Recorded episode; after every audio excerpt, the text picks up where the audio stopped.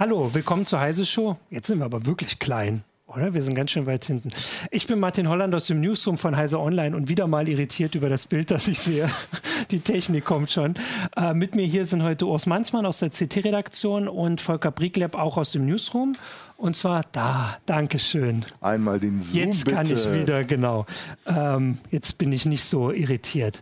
Ähm, genau, wir möchten heute über den ähm, also Breitbandausbau, so ein bisschen äh, einfach mal allgemeiner reden. Und zwar war für mich so der äh, Anhaltspunkt oder der Ansatzpunkt war die Geschichte in CT, die du, ähm, ja, noch ist es die aktuelle Ausgabe, bis, bis morgen, übermorgen geschrieben hast, Urs, und zwar über Supervectoring.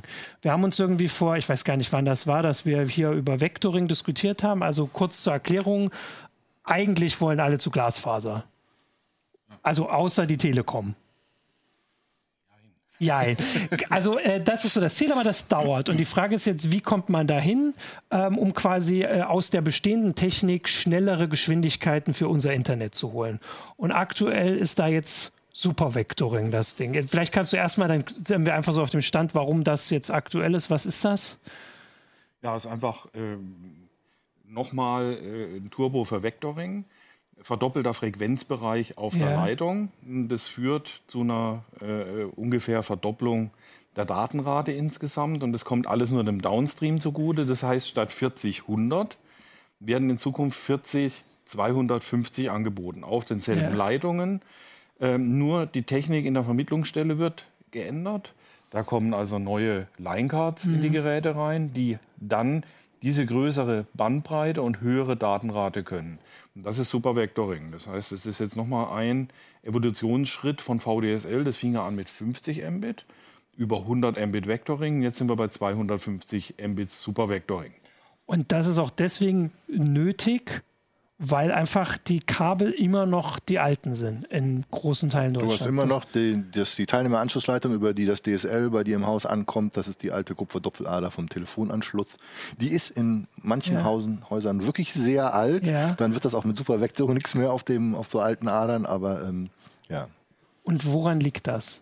Also das kann man ja nochmal, also wir haben, ich kann auch gleich, natürlich möchten wir auch wieder Fragen der äh, Zuschauer beantworten. Die ersten kommen dann schon.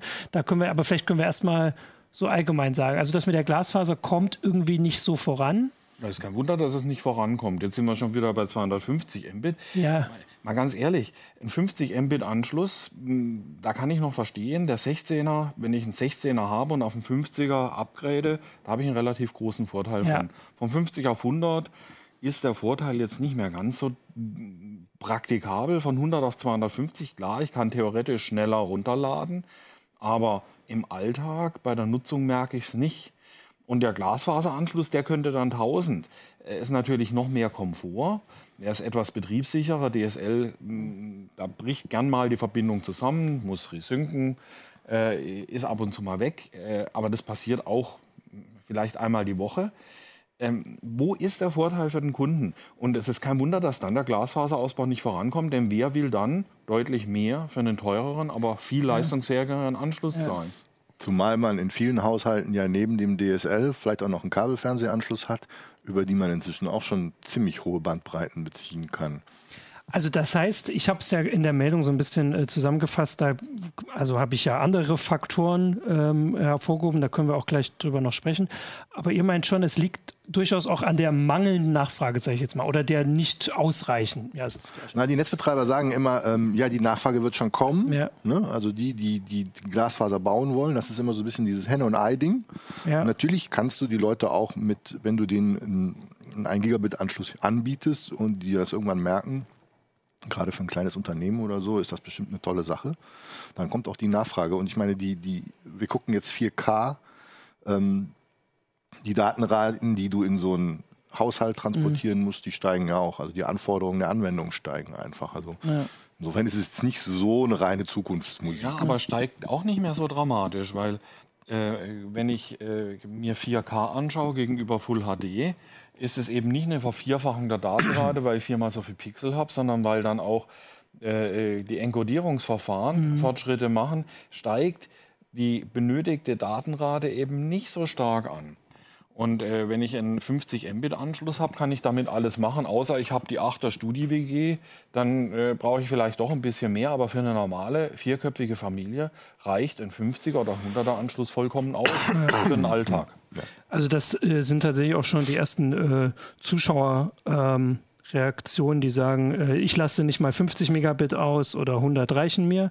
Ähm, ich hatte ja in, dem, äh, in der Ankündigungsmeldung, also ich habe auch so ein bisschen geguckt, was wir so melden, also ich hatte das Gefühl aus den Meldungen, die auch jetzt von euch kommen und von Kollegen, ähm, dass äh, einerseits der, ähm, das Ziel inzwischen allgemein akzeptiert ist, Kabel, und zwar Kabel nach Hause, auf langfristig, äh, Glasfaserkabel nach Hause ähm, dass sogar das Geld inzwischen da ist, weil die Bundesregierung immer wieder sagt oder ja, die Bundesregierung immer wieder äh, mehr Geld noch ähm, quasi bereitstellt. Das wird ja nicht der, also das kommt in Fördertöpfe, damit dann jemand investieren kann. Und dass es vor allem daran liegt im Moment, dass es gar nicht genug Arbeiter gibt, die die Kabel verlegen. Also, dass das irgendwie so wie das, das ja, Nadelöhr ist. Es gibt im Moment einen Tiefbauengpass. Ja, ja. genau. Also, die, die Leute, die, das ist ja auch eine, eine Form von Spezialtiefbau, ja. die ähm, die jetzt nicht jeder irgendwie so aus dem FF hat, so eine Verlegemaschine mhm. zum Beispiel bei den, bei den etwas schoneren Verfahren, wo nicht mehr so tiefe Gräben geboren werden, sondern das nennt sich irgendwie Microtrenching, da werden nur so kleine Schlitze im Prinzip in den mhm. Asphalt gezogen wo sie dann das Glasfaserkabel durchziehen. Das sind Spezialmaschinen, da brauchen die Unternehmen. Ja. Die Unternehmen, die das in Deutschland machen, sind irgendwie schön ausgebucht. Ähm, Unity Media macht den Verlege, die Verlegung zum Teil mit Unternehmen aus Portugal. Ja, genau, das habe ähm, ich auch. Und weil sie dort schon fertig sind. Da sind sie schon fertig. Ja. Das war ja. Ähm, okay. Und aber, also das heißt, ähm, das ist schon eine, eine Schwierigkeit, aber weil es eben auch die, die Nachfrage so das ist natürlich unglaublich also, schwierig. Äh, man muss auch sehen, das Angebot, was die ja. Telekom macht, die, die bauen das ja immer aus, auch die, Kabel, äh, auch die Kabelgesellschaften. Die haben jetzt den ersten Piloten mit einem Gigabit im Downstream. Das ist schon eine Geschwindigkeit, äh, die ziehen, also zumindest mal in Empfangsrichtung, im Downstream-Richtung, mit den Glasfaseranbietern gleich. Mhm. Und je geringer Ab, äh, je geringer der Abstand wird zwischen der alten ja, und der neuen Technologie, desto geringer ist auch die Bereitschaft der Kunden, dafür mehr zu bezahlen. Und wenn die Kunden das nicht haben wollen, dann rechnet sich das mhm. nicht.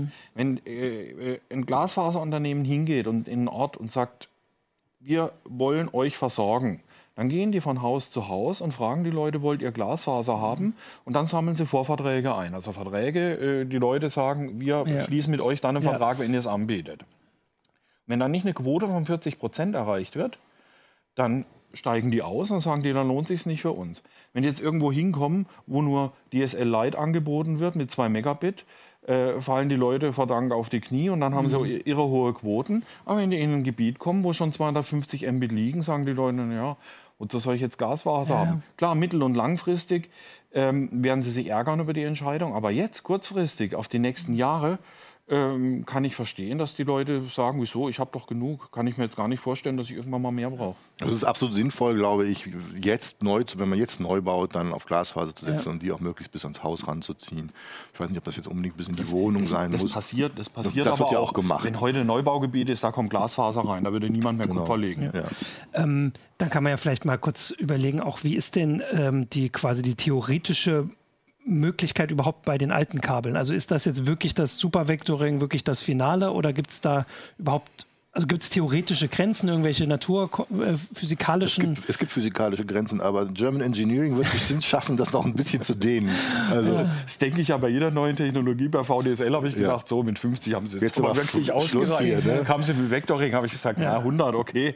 Jetzt ja. sind sie bei 250. Also ich bin jetzt vorsichtig zu sagen, äh, die machen nicht nochmal 500 oder 1000 Megabit über die äh, Telefonleitung. Vor allem, wo sie sich jetzt auch offensichtlich entschieden haben, dass sie halt nur bei einem Downstream noch ansetzen. Also die, die, die, die ähm, Distanz, über die man dann diese, diese Supervectoring Datenraten anbieten kann, die wird natürlich immer kürzer. Also du musst sozusagen ah. mit, der, mit der aktiven Technik immer näher an den Haushalt ranrücken. Das sieht man bei uns zu Hause im Viertel gerade schön. Da werden die ganzen Kästen von der mhm. Telekom schön aufgemotzt. Das ist so im Umfeld der IFA in Berlin. Und dann immer schön auch Plakate draufgeklebt. Wir bauen hier mhm. für 250 Mbit. Da kommt einfach direkt vor die Haustür diese Kiste. Da ist dann der, da sind dann die neuen Linecards auch drin. Ne? Ja, aber das geht nur da, wo ohnehin schon Kabelverzweiger sind, weil ja, wenn ja. ich da neue Punkte schaffen wollte, dann ist der Aufwand schon wieder sehr hoch. Dann kann ich mir überlegen, ob es nicht äh, günstiger ist, gleich Glasfaser aber zu die verlegen. Sind doch wahrscheinlich, also die Dinger selbst sind doch wahrscheinlich mit Glasfaser angeschlossen. Ja, selbstverständlich. Also wenn die immer näher zu mir rutschen, ist ja das Ziel vielleicht am Ende trotzdem das gleiche. Das ist der Übergang von Kupfer zu Glasfaser. Ja. Die mhm. Kupfertechnik ist noch die letzte Meile, wobei mhm. das schon lange keine Meile ist, ja. sondern äh, die letzten paar hundert Meter ja. maximal. Da läuft Supervectoring drüber und ab da geht es dann mit Glasfaser weiter. Ähm, die allererste Frage heute, jetzt will ich hier mal auf die Fragen eingehen, war von Hugo Rodano, der gesagt hat, vielleicht liegt es am deutschen Perfektionismus. Warum muss man denn die Kabel eigentlich so tief verbuddeln? Warum verlegt man die nicht auf Masten? Das machen zum Beispiel, das machen andere Länder. Ja, andere ja. Länder machen das ja, ja. ganz. Ja, und die sind dann ratzfatz auch noch in einem Versorgungsgrad von 75 Prozent mit Glasfaser. Ja. Mhm. Aber ist halt nicht schön fürs Stadtbild. Ist nicht ehrlich. schön fürs Stadtbild, ist natürlich auch störungsanfällig. Ja, genau, ne? bei irgendwelchen Stürmen oder so. Sturm, Schnee, da, da kippt so ein fetten Auto gegen so ein Holzmast, legt die ganze Glasfaser lahm. Ja. Also das ist immer so ein, ähm, so ein Geschäft, was du machst mit Versorgungssicherheit gegen mhm. schnellen Ausbau und man könnte natürlich jetzt überlegen, ob es sich dann nicht lohnt, erstmal sowas zu machen oder halt bei manchen von diesen Gemeinden, wo du gesagt hast, dann kommen halt vielleicht nur 30 Prozent zusammen, könnte es sich ja trotzdem noch lohnen, wenn man es halt nicht unterirdisch. Gibt es da Regeln? Aber in Deutschland macht, macht, man das, das gar nicht. Das macht kein, keine, ja. keine, Baubehörde mit. Genau, niemand, okay. niemand, würde in Deutschland die Genehmigung erteilen, ja. sowas auf Masten zu werfen für die, für die Endversorgung. Es gibt für die, für die äh, Erschließung, ja. also entlang von Landstraßen, wenn ich jetzt fünf Kilometer überbrücken ja. muss, dass da eine, tatsächlich eine Freileitung gezogen mhm. wird. Aber das ist dann quasi die Bündelleitung, um eine ganze Ortschaft zu erschließen, erstmal fern anzubinden. Aber nicht in der Ortschaft drin, ja. in jedes Haus rein. Okay, jetzt kam dann die nächste Frage, war, äh, also, oder nee, das ist keine Frage, sondern erstmal eine, eine Feststellung äh, von Björn Hofmeister, der sagt, Telekom macht das mit Supervectoring genau richtig, weil mit 5G wird sich das sowieso alles erledigt haben, weil dann haben wir überall mobil äh, die Geschwindigkeiten. 5G müssen wir ja erstmal haben, ne? Ja. Und ja, Wo sind wir denn da? Bei 5G? Also ich glaube, es ist standardisiert inzwischen. Es ist standardisiert. Wir haben die fertigen Standards, die ersten, die ersten Tests implementiert. Ja. In Berlin läuft schon ein Telekom 5G-Netz zum Beispiel. Ähm, also die Technik ist fertig, die können ausbauen. Also ne, dieses Next Generation Radio ist, ist fertig. Und ähm, LTE wird aber noch eine ganze Weile da eine große Rolle spielen. Also die Bandbreiten, die man über LTE jetzt bekommt. Die werden auch ja. in, in, diesen zukünftigen sogenannten 5G-Netzen, das ist ja irgendwie ein Konglomerat von verschiedenen Technologien, die, mhm. die, die zusammenspielen. Ähm, wird, die werden weiter auch auf, auf äh, LTE setzen müssen, 4G. Und das 5G-Netz ruht natürlich auf einem äh, guten Glasfaserausbau. Ja. Äh, LTE ersetzt nicht den Glasfaserausbau. Das, das ist so, als würde ich Frage, sagen, ja. ich habe ein modernes Auto, ich brauche keine Straßen mehr. Es funktioniert nicht. Ich brauche diese Infrastruktur. Denn äh, diese 5G-Basisstationen müssen ja irgendwo diese Daten dann ins Netz bringen. Ja. Und das können sie nicht per Funk, das müssen sie dann wieder per Glasfaser. Aber ist es tatsächlich realistisch zu, also selbst wenn dieser Ausbau dann, das wäre ja wieder so ein, da müssen halt ein paar zentrale Punkte ans Glasfasernetz angeschlossen werden. Ist es überhaupt realistisch, ähm, Leute per Funk, also per 5G anzuschließen ans, ans Internet komplett? Oder ist da, das wo, da, wo es 5G gibt, ja. ist die Glasfaser so nah an Kunden gerückt, um dieses 5G-Netz zu ermöglichen, dass die Nutzung des 5G-Netzes nicht mehr nötig ist. Ah. Äh, das kann ich dann auch über die vorhandene Kupferleitung machen oder gleich Glasfaser in die Haushalte ja. legen. Das 5G wird in dieser Geschwindigkeit nur in voll Glasfaser erschlossenen Gegenden funktionieren. Ah, okay. Ja, das äh, ist natürlich äh, dann hier der Hinweis. Ich wollte jetzt mal weiter gucken. Ähm, was ist denn mit, also du hattest es vorhin angesprochen, ähm, Kabel. Also ich habe jetzt, wir hatten jetzt Glasfaser und ähm, Kupferkabel, das sind die Telefonkabel, die alten. Ich bin ja dann gar nicht drin. Und das andere sind die Fernsehkabel. Genau. Das ist auch im Prinzip Kupfer. Ja, aber es ist irgendwie nochmal anders. Ähm, ja, es ist ein anderes technisches Verfahren, ja. ein anderer Standard, nennt sich DOCSIS. Ist die, die, Im Prinzip ist es auch ähnlich, die führen mit Glasfaser bis zu einem gewissen Punkt, ja. von wo dann der Kupfer, das Kupfer verteilt wird, das Fernsehkabel. Und ähm, das ist ein Shared Medium, das heißt, alle, alle Haushalte, die an so einer Node hängen, teilen sich die ähm, Kapazität, die diese Node hat. Ja. Mhm. Aber das Kabel ist von vornherein auf einen sehr großen Frequenzbereich ausgelegt und kann eine sehr hohe Datenrate transportieren. Das ist ganz mhm. anders als eine Zweidraht, äh, so Klingeldraht-Telefonleitung. Das ist ein Koaxialkabel, das ist geschirmt, da ist außen ein Schirm und innen der Leiter. Mhm. Und das ist für eine Frequenz bis 860 Megahertz ausgelegt, könnte auch noch drüber raus genutzt werden, wenn man das technisch wollte. Mhm.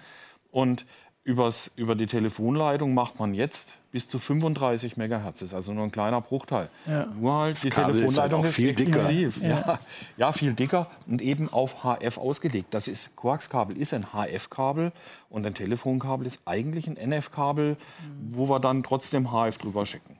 Und das ist, ist das deswegen ein bisschen zukunftsfähiger? Oder das wird dann von der Glasfaser irgendwann auch ab? Also wenn wir Glasfaser im Haus haben, wird das doch wahrscheinlich alles ablösen. Die Kabelnetzbetreiber bauen jetzt auch schon Glas, ja, soweit okay. es geht. Also die, die, die müssen natürlich auch Zukunft, weiter in die Zukunft denken und ähm, bauen jetzt auch schon viel mit Glas aus, weil je, je, stärker die vermarkten, das merkt man immer da, wo, wo die großen Kabelnetzbetreiber in den urbanen Zentren gerade mhm. ganz besonders stark vermarkten, dass dann sozusagen die Bandbreite, die der Einzelne noch abkriegt, dann doch schon mal stark schwankt. Wir ja, hören da immer genau. ähm, Klagen von, von Nutzern der großen Kabelnetzbetreiber.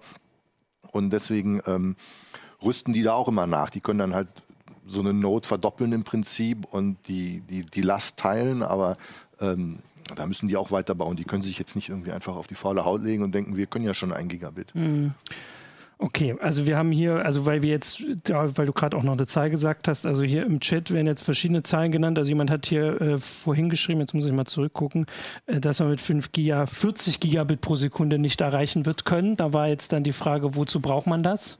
Ähm, wurde hier aber dann irgendwie aufgerechnet. Aber hier hat jemand anders, wobei da würde ich ja direkt mal fragen, welcher Ort das ist. Und zwar war hier die Frage, jemand, Moment, genau, komisch. Bei mir im Ort kann ich zwischen DSL 100 Megabit pro Sekunde, Kabel 500 Megabit pro Sekunde und von den Stadtwerken 1 Gigabit pro Sekunde wählen. Probleme haben wir nicht. Das schreibt meiner HD. Da würde ich jetzt auch mal ganz neugierig fragen, welcher das der Ort ist. Oder ist sowas schon weiter verbreitet oder?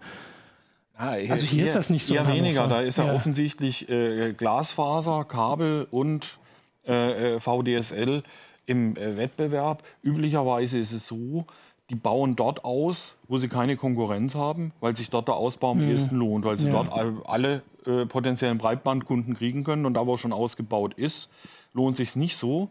Und was dann, womit man Mitbewerber dann richtig ärgern kann, ist, wenn der einen Ausbau plant und man dann schnell mit einem eigenen Ausbau reinschert. Ah, Auch das okay. gibt es. Ja. Das ist natürlich nicht immer böser, rein böser Wille. Das kommt natürlich immer schnell so rüber, wenn dann die Telekom plötzlich auch anbietet. Aber äh, in dem Moment, wo ein Konkurrent da ausbaut, also wenn die Telekom sagt, okay, wir bauen hier jetzt selber nicht weiter ja. aus, sondern bleiben bei unserem DS, VDSL-Angebot, ähm, sobald dann aber jetzt zum Beispiel der kommunale Versorger mhm. meint, wir machen Glasfaser, ändert sich für die Telekom komplett der Business Case.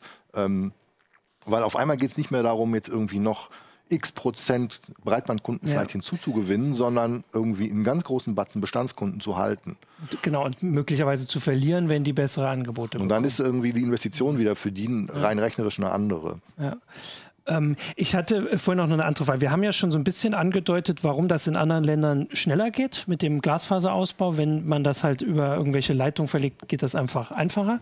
Ähm, aber bei 5G ist es ja so ähnlich, beziehungsweise überhaupt beim, beim Mobilfunk. Also hier hat, äh, wir werden ja überall geguckt. Jetzt war hier der Hinweis von Robert Juncker, der schreibt, ich habe in Marokko im tiefsten Atlasgebirge 4G. Ähm, wieso kriegen das auf die Länder, auf die man sonst vielleicht ein bisschen herabguckt oder von dem man jetzt nicht das Gefühl hat, die sind technologisch auf einer Stufe mit uns, trotzdem besser hin? Oder ist das nur ein Gefühl? Es ist nur ein Gefühl. äh, die Diskussion führen wir immer wieder. Ja. Die Leute kommen aus dem Urlaub zurück und sagen, ja. ha, ich komme nach Deutschland zurück, da ist das Netz viel äh, schlechter ausgebaut als jedes beliebige Nachbarland. Ja, Egal woher sie kommen. Ja, ja, genau. Ich, ja, das ist ein ganz einfacher Grund. Wenn ich ins Nachbarland gehe, habe ich Roaming und im Roaming kann ich alle Netze nutzen. Wenn jetzt einer ah. aus einem Nachbarland mit einer SIM-Karte nach Deutschland kommt, dann kann er Telekom und Vodafone und O2 nutzen und wird begeistert sein, wie gut das deutsche Netz ausgebaut ist im Vergleich zu seinem eigenen Land. Okay, das ist tatsächlich, da hätte ich jetzt gerne mal Zuschauer. Ich weiß, vor ein paar Monaten war ein britischer Korrespondent von Economist, der hat einen sehr viel geteilten äh, Twitter, also Twitter-Rant quasi geschrieben, wo er sich beschwert hat, wie schlecht der Mobilfunk in Deutschland ist. Aber gut, vielleicht hat er natürlich eine deutsche Mobilfunkkarte. Weil ist es denn, aber manchmal, wenn man im Zug fährt, hat man doch gar keinen Empfang. Also gibt es nicht Stellen, wo überhaupt keine die, die, die, gibt es, keine Frage. Und die Funklöcher sind ja, groß, insbesondere ja. eben außerhalb besiedelter Gebiete, genau, wenn ich ja. über Land fahre. Aber auf der anderen Seite, die Versorgung ist schon ganz ordentlich. Also wenn ich mit dem Zug unterwegs bin, kann ich eigentlich nicht meckern. Ab und zu mal gibt es, dass es dann auf E zurückfällt, E wie Edge, ja, ja. 200 Kilobit, also kein Internet, Nein. aber ansonsten funktioniert es. Und wäre es denn, also es wird ja jetzt immer mal diskutiert, es gab jetzt die, ich glaube, es war schon eine Entscheidung in Bezug auf 5G, weil eigentlich ist es ja schon ein bisschen traurig, dass äh, Leute, die quasi aus anderen Ländern hier zu Urlaub kommen, aus logisch nachvollziehbaren Gründen besseres Internet haben als wir dann.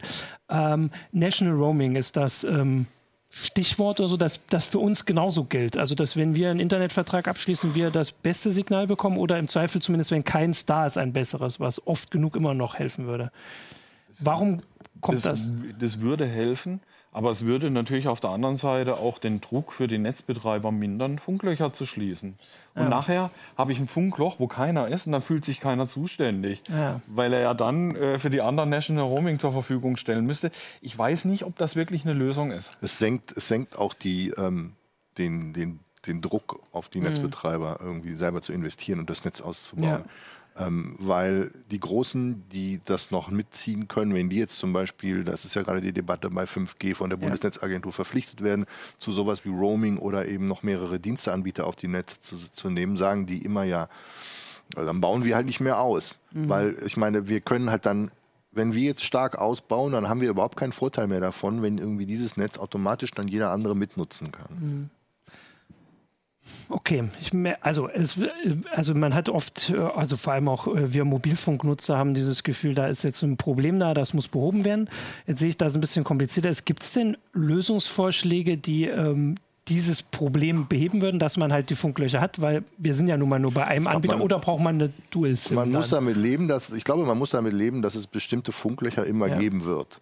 Ähm, möglicherweise wäre ein Szenario, was, was sinnvoll ist, dass sich da in den Gebieten, wo wirklich irgendwie keiner von sich aus bauen mhm. will, dass sich die Netzbetreiber da so, so, ein bisschen zusammentun und so eine Art Poolsystem bilden. Dann mhm. sagt der eine, okay, ich baue hier den Flecken aus, dafür baust du den Flecken da ja. aus und wir sozusagen roamen da per Absprache in diesen Zellen ja. untereinander. Ähm, das wäre, finde ich, eine gangbare Lösung. Die wird auch wohl schon so ein bisschen diskutiert. Ähm, die Netzbetreiber haben ein Rieseninteresse daran, dass sie eben zu sowas wie National Roaming oder Diensteanbieterverpflichtungen bei dieser 5G-Auktion nächstes Jahr eben nicht verpflichtet genau, werden, ja, das, was den ja. Druck auf freiwillige Lösungen vielleicht ein bisschen erhöht. Ja, man könnte natürlich äh, Versorgungsgrade vorschreiben und deren Erreichung auch äh, äh kontrollieren. Da müsste mhm. man halt weil das ja äh, bisher am, immer alles so super geklappt ja, hat. Ja, da müsste man, müsste man mal ein Messverfahren finden und müsste das quasi normen, müsste einen Status quo erheben und sagen, wie der Ausbau stattfinden soll. Ähm, aber im Endeffekt bezahlen das die Mobilfunkkunden. Denn wenn die gezwungen werden zu investieren, dann werden sie diese Kosten auf die Kunden umlegen. Mhm. Ja. Und wir sind jetzt schon ein relativ Hochpreisland, was das angeht. Ja, wir, haben natürlich auch, so, ja, wir haben natürlich auch hohe Kosten für die mhm. Netzbetreiber. Also die, die, die Betriebskosten sind auch höher als in einem, in, einem, Land, wo es billiger angeboten werden mhm. kann. Aber ähm, hier kam jetzt ein Vorschlag, der bezieht sich, äh, soweit ich das sehe, erstmal auf das Glasfasernetz, aber würde sich dann auch auf 5G auswirken. Und zwar, äh, ob man nicht den, dass der Bund sich quasi um Glasfasernetze kümmert und die überall hinlegt, so wie Autobahnen wahrscheinlich. Also, dass man sagt, das ist genauso ein gesellschaftlicher Wert wie Autobahnen. Und im Gegenzug, das Geld sollen sie dann halt in 5G-Netze. Stichwort Grundversorgung, ne? Ist das ja. dann, ne? Ja. ja. ich weiß nicht, ob das funktionieren würde. Wenn ich schaue, die Bundespost, das hat wunderbar funktioniert, mhm. war aber mhm. irre teuer. Mhm. Ähm, ich weiß nicht, ob der Staat tatsächlich ähm, der, der beste Netzbetreiber wäre. Gibt es da Beispiele? Wisst ihr das? Gibt es Länder, wo das. Ähm, aber wir haben ja gesagt, dass wenn das oft sowieso anders funktioniert, kann man es ja eh nicht direkt Also soweit ich das weiß, ist in allen europäischen Ländern sind die, die sogenannten ja. Incumbents, die alten staatlichen Telekom-Betriebe, sind alle privatisiert, privatisiert worden. Ja. Und, ähm, ja, weil dann wäre natürlich jetzt die Frage, wie geht es denn dann jetzt weiter? Es ist also, natürlich in Deutschland, um mhm. nochmal auf die Frage zurückzukommen, ja, warum klappt das hier nicht so super? Es ist in Deutschland auch unglaublich schwierig, Entschuldigung, sowas wie eine, wie eine flächendeckende mhm. Netzausbau hinzubekommen, weil wir unglaublich zersiedelt sind. Ähm, Stimmt, Länder wie Schweden oder so haben nicht nur irgendwie ähm, eine kleinere Fläche zu versorgen, sondern auch eine geringere Bevölkerung und die sehr viel stärker auf, auf urbane Zentren konzentriert ist. Ja. Also diese, diese dörfliche, flächendeckende dörfliche Struktur wie in Deutschland, das ist auch wirklich schwer. Wenn du das dann alles noch in die Erde bringen ja. möchtest, ist das natürlich eine Aufgabe. Das äh, erklärt ja vor allem auch, dass also immer so die, die Standardbeispiele sind ja Brandenburg, weil es viele mitkriegen, die nach Berlin fahren. Da muss man halt durch hm. Brandenburg durch. Mecklenburg-Vorpommern wahrscheinlich auch, wobei es da nicht viele sagen, weil da fahren sehr wenige durch. Ähm, die Länder, die halt wirklich zersiedelt sind. In, also hier ist es, glaube ich, nicht ganz so ein Problem. Ist auch vom, vom manchmal ist es so ein Gefühl. In Niedersachsen. Gar nicht, Nieders ist, gar nicht, ist gar nicht so die Zersiedlung. das Problem ist, dass die Kosten sehr hoch sind mhm. und äh, dieses Geschäft nicht so fürchterlich lohnend ist, äh, Glasfaserkabel zu verlegen. Und wenn wir das wirklich wollen, dann muss man, dann muss man politische Entscheidungen treffen, die das erleichtern. Man muss, man muss sagen, wer zuständig ist für den Ausbau und muss dann die entsprechenden Stellen dazu verdonnern, dass sie sich darum kümmern. Ja. Im Moment, es gibt, äh, es gibt Projekte, die laufen auf kommunaler Ebene. Es gibt Projekte, die laufen auf Landkreisebene. Mhm. Es gibt äh, Projekte, da hat das Land äh, die, die Hand drauf. Und äh, das Ganze wird dann auch noch irgendwie in Berlin äh, politisch äh, flankiert. Es ist kein wirkliches Konzept erkennbar. Ja. Wir sagen zwar immer, ja, wir wollen Breitband und alles Glasfaser wäre perfekt, aber wie wir konkret dahin kommen mhm. wollen, welche politischen Schritte, welche Akteure, was dazu beitragen sollen und wer das Ganze bezahlen soll, das ist alles nicht geklärt. Ja. Ja. Sondern da wird so ein bisschen, das ist so ein bisschen eine Wurstelei. Da gibt es Landkreise, die äh, kümmern sich drum, und die verlegen Glasfaser, andere äh, kümmern sich nicht so sehr drum. Mhm. Klar, sie wollen es alle haben, aber äh, die Kosten dafür zu tragen, das geben dann auch die öffentlichen Haushalte nicht her. Und einen privaten mhm. Investor mhm. zu finden, ist auch nicht in jedem Fall möglich. Also grade, es ist ganz kompliziert. Gerade diese kleinen kommunalen Projekte, die sind zum Teil echt sehr erfolgreich. Also ja. da wird richtig, da wird dann mhm. einfach gebaut und das geht auch schnell. Ja. Ähm, man muss ja auch dazu sagen, dass natürlich ähm, auch sicher unsere Zuschauer und wir alle wünschen uns die hohen Geschwindigkeiten. Man, man guckt gleichzeitig natürlich auf den Preis, weil das ist was, was man jeden Monat bezahlt. Mhm. Ähm, und dass man natürlich so wenig wie möglich bezahlen will. Das ist jetzt nicht exklusiv bei, äh, bei, beim Internet so, aber das äh, erschwert es natürlich auch oder beziehungsweise das erklärt natürlich die Kalkulation. Ja, was kostet die 250 Mbit bei der Telekom hier? So, Unsere Supervectoring kosten auch ein 100er, ne? Nein, nein, nein. Das sind, das sind, etwas günstiger. Es kostet 10 Euro mehr als ein normaler 100er Vectoring-Anschluss. Gibt so ab 50, 60 Euro. Okay. Interessanterweise war da aber wieder, das war auch was anderes. Du hattest eine Karte in dem Artikel drin. Also in Frankfurt zumindest war das eher außerhalb von Frankfurt verfügbar als da, ja. wo die meisten, wobei in Frankfurt leben gar nicht die meisten in Frankfurt, aber. Das ist nicht bedarfgetrieben ja. ausgebaut, sondern da ist Folgendes passiert. Die Telekom hat logischerweise nach Bedarf ausgebaut, also von innen nach außen. Erstmal ja. von Frankfurt das Stadtgebiet ja. und dann die Umlandgemeinden. Jetzt sind die, ist die Hardware, die später gebaut worden ist, die ist schon super Vectoring-fähig ah. und die ältere nicht. Die jüngere Hardware in den, hm. im, im Speckgürtel, die können jetzt super Vectoring haben und die ältere Hardware im Stadtgebiet, die muss erst noch ausgetauscht werden und das wird noch ein Jahr oder so dauern bis sie da durch sind. Okay, gut, aber das ist jetzt zumindest auch absehbar. Manche Dörfer haben länger auf ihr Internet gewartet. Und ähm, warten heute noch. Und warten heute noch. Ähm, Achso, hier kommen natürlich noch andere Fragen. Jetzt wollte ich, äh, also hier kommen schon immer trotzdem noch die Beispiele. Du hast es meiner Meinung nach schon sehr gut erklärt, aber hier ist zumindest aus der Schweiz das Beispiel, dass man da auf jedem Bauernhof und in jedem Tunnel mindestens H Plus hat und das von dem gleichen Anbieter von Swisscom. Weil das war vorhin auch so meine Sache. Vielleicht ist manchmal auch geografisch so. Also das würde halt nur nicht für die Schweiz sprechen. Also dass in Schwaben immer das mit dem Internet so schwer ist, wo alles auch so hügelig ist und so. Das kann man ein bisschen nachvollziehen, mehr als Brandenburg. Ich könnte mir vorstellen, dass so ein Swisscom-Vertrag auch ein bisschen teurer ist als so. bei einem deutschen Netz Netzbetreiber. Das, die Frage gebe ich direkt an der Bunte weiter. Äh, das kann er dann oder sie hier auch mal beantworten. Ähm, Genau, hier, da, das mit dem Geld hatte ich auch gesagt, weil es natürlich hier dann auch Hinweise gibt, man kann auch im Satelliteninternet für Privatleute und sowas, aber das sind ja alles Sachen, die nicht wirklich ähm, ja, also als Alternative sind, weil das ja wahrscheinlich unfassbar teuer. Aber in, in, der Schweiz ist es, glaube ich, so, wenn ich mich da richtig erinnere, auch so gewesen, dass da halt wirklich gezielt die politischen äh, Weichenstellungen mhm. richtig gesetzt worden sind. Mhm.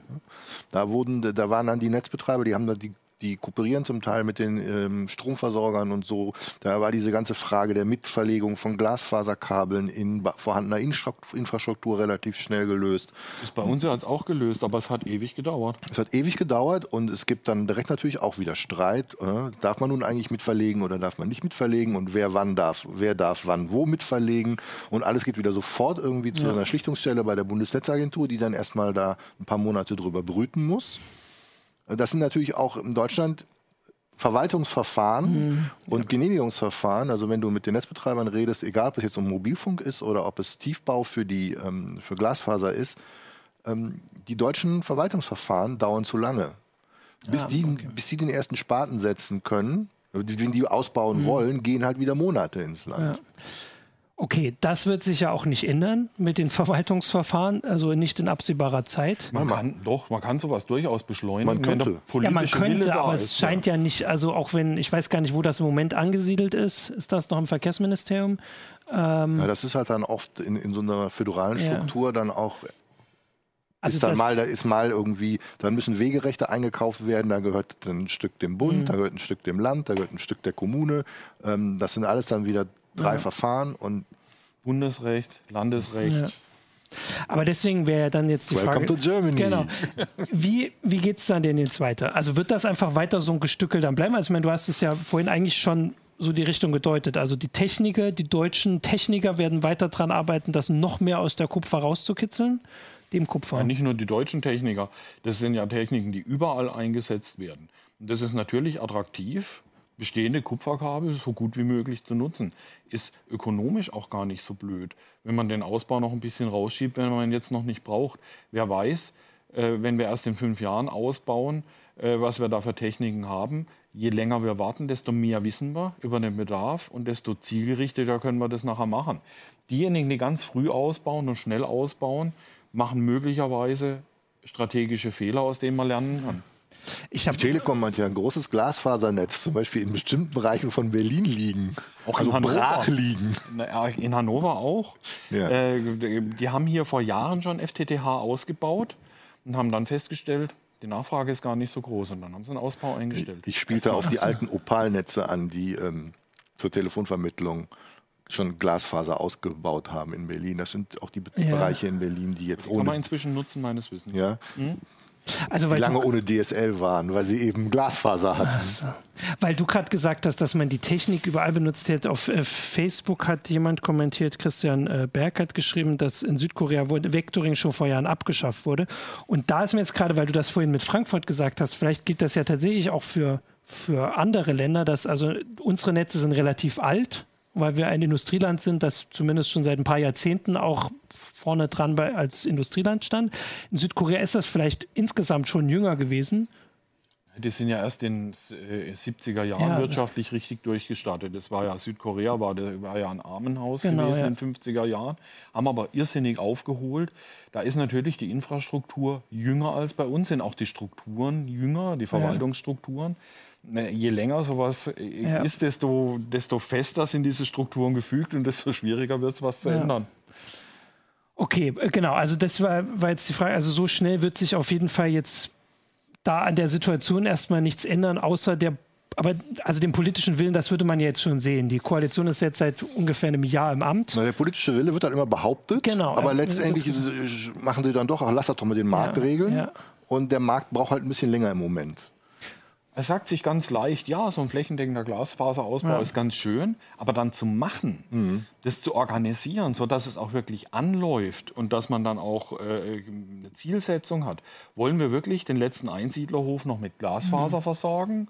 Oder Machen wir da Ausnahmen oder fangen wir jetzt erstmal in Städten an oder fangen wir erstmal in den unterversorgten Gebieten an? Das sind alles Fragen, die man erstmal beantworten müsste. Die man vielleicht auch einfach mal ehrlich stellen ja, müsste. Ja, die man noch ne? nicht also mal gestellt ab, hat. So abseits groß, von allen jetzt irgendwelchen 99,x Prozent irgendwie Commitments, mhm. die dann irgendwie alle immer abgeben und sich dann damit fotografieren lassen, ähm, dass man einfach auch vielleicht der Realität ins Auge blickt und sagt, es wird weiße Flecken auf der Landkarte geben. Ja. Wir werden es wirtschaftlich nicht hinbekommen, wirklich noch die letzte Milchkanne irgendwo äh, auf dem Land anzubinden. Ähm, könnte das denn sein, diese 5G, ähm, wie ist das, Vergabe? Die Frequenzverlosung. Das ist das, kommt das nächste Verlosung wäre schön, das nee, würde die sehr Versteigerung, verdammt, verdammt, Versteigerung. Nächstes, nächstes Jahr im Frühjahr werden die 5G-Frequenzen so versteigert. Erwartungsgemäß etwa im April, ja. Genau, das ist der. Wird das denn ist absehbar, dass das vielleicht irgendwas ändert an der Geschichte? Also einerseits geben sie viel Geld aus, heißt das, dass sie vielleicht dann zurückfahren oder wird das den Druck erhöhen auf bestimmte? Es wird die, es wird die Preise erhöhen. Je mehr, okay. je mehr dort äh, äh, an, an, Kosten entsteht, ja. desto höher werden die Preise für die Mobilfunkkunden. Weil jede Million, jede Milliarde, die dort für Lizenzgebühren gezahlt wird, muss im Endeffekt der Mobilfunkkunde wieder abtragen. Könnte das auch Konsequenzen für den, äh, also den Breitbandausbau jetzt, also den Kabelausbau haben? Könnte man da sich irgendwas überlegen, weil wenn sie viel Geld, also es sind ja meist die gleichen Provider, oder? Also es ist jetzt nicht äh, groß unterschiedlich oder könnte das. Man, man, man, könnte ja zum Beispiel hingehen und sagen, das Geld, was wir da einnehmen, stecken wir in Breitbandausbau. Zum Beispiel. Aber dann müsste ich erstmal vorher ein Konzept haben, wie ich denn dieses Geld im Breitbandausbau sinnstiftend unterbringen will. Einfach nur Geld in die Hand zu nehmen, funktioniert nicht. Ich genau, brauche ein Konzept. Wir, genau. Also selbst wenn Sie das machen, das haben wir ja gesagt, es mangelt im Moment gerade gar nicht mal unbedingt am Geld, äh, sondern an den die Fördermittel sind ja auch jetzt genau, schon da. Die sind da und die werden ja nicht abgerufen. Das hatte ich, ich hatte eine Meldung vom Februar, glaube ich, gefunden. Ich glaube, der Topf, da sind sogar Milliarden drin. Ja, die, die, werden noch nicht abgerufen. Die, die Verfahren laufen natürlich ja, okay. und das Geld wird halt ja. in einem ordentlichen deutschen Verwaltungsverfahren erst angewiesen, wenn das Verfahren abgeschlossen ist und alle und dann, ja, und da muss man ja. sich auch die Konditionen angucken. Es gibt immer wieder, dass äh, äh, Kommunen, die ausbauen, komplett auf Fördermittel verzichten, mhm. weil sie sich mit den Fördermitteln unflexibel machen, dann müssen sie irgendwelche Voraussetzungen erfüllen, die nicht sinnvoll oder schwer erfüllbar sind. Und dann sagen die, naja, dann finanzieren wir es lieber frei. Mhm. Äh, dann sind wir frei von all diesen Vorgaben, sind nur ans äh, Vergaberecht, nur ans äh, kommunale Recht gebunden und nicht noch zusätzlich an Förderbedingungen. Und äh, dann geht der Ausbau schneller. Eine, eine Kernbedingung dieser Förderbedingungen ist ja mit ausbauen lassen. Ne? Die berühmte Mitverlegung ist ja bei öffentlich geförderten Projekten steht die ja mit drin. Was wenn, heißt du, das? wenn du diese Fördermittel beanspruchst, ja. dann musst du sozusagen einem, einem Wettbewerber äh, die Möglichkeit geben, sich an den Kosten, bei der Kostenbeteiligung ja. an, aber am Ausbau mitzubeteiligen. Also der darf dann mitverlegen. Ah, okay. So, und dann machen natürlich dann auch viele, verzichten dann lieber auf eine Förderung, wenn sie halt das lieber alleine ausbauen möchten. Ah, ach so. Das sind ja so das Sachen, der, das, diese, diese, Mitverlegung ist, ist so ein bisschen ein zweischneidiges Schwert. Mhm. Das ist auf der einen Seite ist es gut, weil du schaffst Redundanz und eigentlich auch Infrastrukturwettbewerb. Ja. Auf der anderen Seite kann ich natürlich verstehen, dass der Business Case für den, der da irgendwie zuerst ausbauen will, natürlich plötzlich ein bisschen schmaler wird, wenn ähm, er weiß, okay, jetzt kommen hier noch zwei andere, die da mitverlegen wollen. Ja. Äh, man muss sich vorstellen, da geht einer hin und verlegt ein Glasfasernetz und dann kommt der Konkurrent und sagt, ach wie praktisch, ich lege mein Glasfaserkabel dazu. Ja. Und Muss, äh, das ist ein echtes Problem ja, ja. nachher. Ja, ja, aber das, du hast ja gerade, also es gibt die Argumente dafür und dagegen. Hat man das nicht bedacht vor oder kann man das gar nicht bedenken, wenn man sowas festlegt? Ist das einfach eine Konsequenz aus also nicht, nicht, zu Ende gedacht, ja, würde ich okay. sagen. Die, ja. haben, die haben nicht damit gerechnet, dass da ein anderer Breitbandanbieter ja. kommt und sagt, da lege ich bei einem, bei einem Glasfaserprojekt lege ich meine Glasfaser dazu. Es ist aber auch, glaube ich, jetzt nicht so wahnsinnig oft vorgekommen bisher. So. Soweit ich weiß, bis dato liegen irgendwie vier Fälle bei der Bundesnetzagentur, ah, okay, wo es da zum Streit kam und wo irgendwie die entscheiden mussten. Ach so. Aber, ähm, Weil sonst hätte ich gesagt, wir hatten hier vorhin auch den, ähm, hat hier Mr. Tarantua aber geschrieben. Das bremst dann natürlich auch, ja. weil die sehen das und sagen, um Gottes Willen kann das bei uns auch passieren. Ja, ja klar. Allein und wenn ja, Gedanke, ja, jetzt müssen wir nochmal neu rechnen ja. und äh, das kann sein, dass ein Projekt jetzt gestoppt wird oder dass Projekte jetzt gestoppt werden, bis dieser Punkt geklärt ist. Mhm.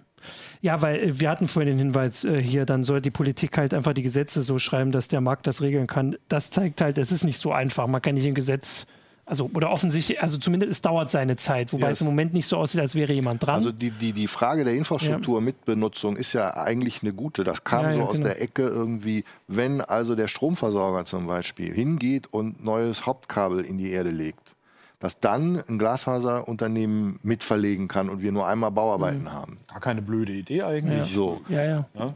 Jetzt kommt diese, jetzt, jetzt, greift diese Mitverlegebedingung, aber auch wenn halt ein Glasfaseranbieter hingeht und Glasfaser legt, dann kommt halt plötzlich dann die Telekom und ein Kabelnetzbetreiber und sagt, ja. oh guck mal, da super, machen wir mit. An den Fall hat der Gesetzgeber vermutlich überhaupt nicht gedacht. Das war, das war überhaupt nicht die Intention davon, sondern es ging darum, wenn andere Infrastruktur gebaut wird.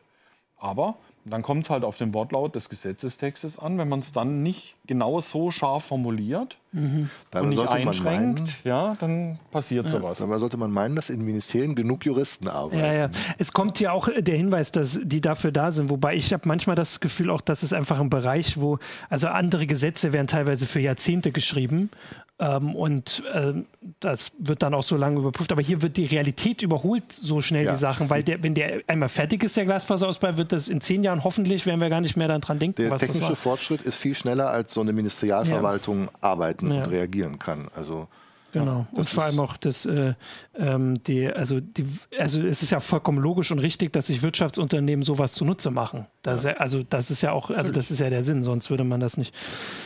Okay, ich sehe schon, also auf jeden Fall, das ist eine Geschichte, die irgendwie, äh, anders als ich es vorher gedacht habe, keine äh, einfache Antwort hat. Viele einfache Fragen manchmal, aber ja. ich bin relativ zuversichtlich, dass, dass wir da doch sowas wie viel Glasfaser ja. noch hinkriegen werden der Ausbau, der findet ja auch immer schneller statt. Wir sind jetzt bei 2% und es gibt unheimlich viele Glasfaserprojekte. Da läuft sehr, sehr viel. Das heißt, der Anteil, der steigt jetzt so ganz allmählich. Und alles, was da erledigt ist, was abgehakt ist, die 2%, die sind für die nächsten ja. 50 Jahre erledigt. Ja. ja. Ja, dann ist es auf jeden Fall, vielleicht ist es so wie, also waren die Diskussionen damals, als man die Eisenbahn gebaut hat, vielleicht die gleichen. Und heute denke ich, ich weiß, ich habe dich jetzt nicht angeguckt, weil ich meine, dass du dich daran erinnerst. Ich fahre nicht Eisenbahn, ich habe Angst, dass mich das tötet. Das meinte ich jetzt tatsächlich nicht, aber. Schneller als 40, ne? Ja. Also irgendwann, äh, irgendwann baut man das und dann ist es halt da und es ist eine, man hat jetzt das Gefühl, dass es lange dauert, aber im Nachhinein bei der Eisenbahn sagt man immer, das hat irgendwie 40, 50 Jahre gedauert und dann war alles angeschlossen, aber 40, 50 Jahre sind halt zwei Generationen. Äh, und jetzt ist es dann hoffentlich, geht es ein bisschen schneller. Wir sind noch am Anfang der 40, 50 Jahre, auch wenn andere Länder schon weiter vorne sind. Okay, ja, ich würde sagen, damit haben wir eine ganze Menge Fragen gestellt. Wir haben gezeigt, warum die Antwort nicht so leicht ist, was alleine schon für mich ziemlich spannend ist, weil man denkt das halt manchmal. Ähm, und dann würde ich sagen, den Rest gucken wir uns weiter an, weil das wird uns weiter beschäftigen. Auf jeden Fall, ja. Genau. Wir grüßen Jürgen noch, der ist immer noch äh, krank und erholt sich. Falls er zuguckt, ganz liebe Grüße. Hier Gute ist nämlich Besserung. seine Katze, wie alle, die äh, uns nicht öfter gucken, äh, vielleicht nicht direkt wissen. Und ansonsten sehen wir uns dann nächste Woche zur nächsten Heise-Show. Ciao.